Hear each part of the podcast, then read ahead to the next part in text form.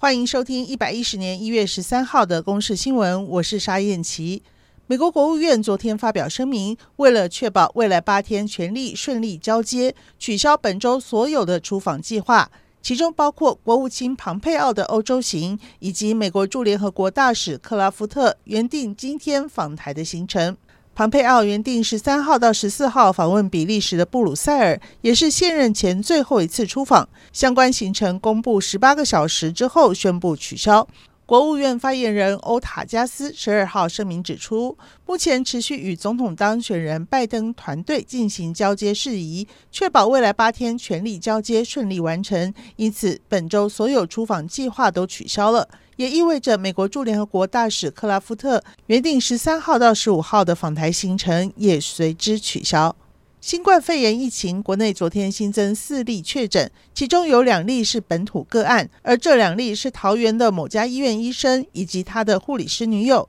这也成为台湾第二次发生院内感染，同时也是首度有医师确诊，并将病毒传播到社区。指挥中心已经匡列医院接触者共四百六十四人，采检都是阴性，即日起住院的病人只出不进。中央流行疫情指挥中心指挥官陈时中说。因为这样的一个哈暂时的一个短时间的人力的短缺，所以我们让医院的负荷尽量能够减低，好，希望能够把这个医院的清消消毒再把它做完全。指挥中心原本框列两个人的足迹，包括大江购物中心、还有星巴克跟五金行，但是昨天晚间更正，表示医师意调记错了，警政协寻轨迹之后，确认在可传染期间没有去过大江，也没有去过台贸和 IKEA。不过，桃园防疫拉警报，市长郑文灿也宣布，市府过年之前的大型活动全面延期。去年台湾遭遇五十六年来首次没有台风侵台，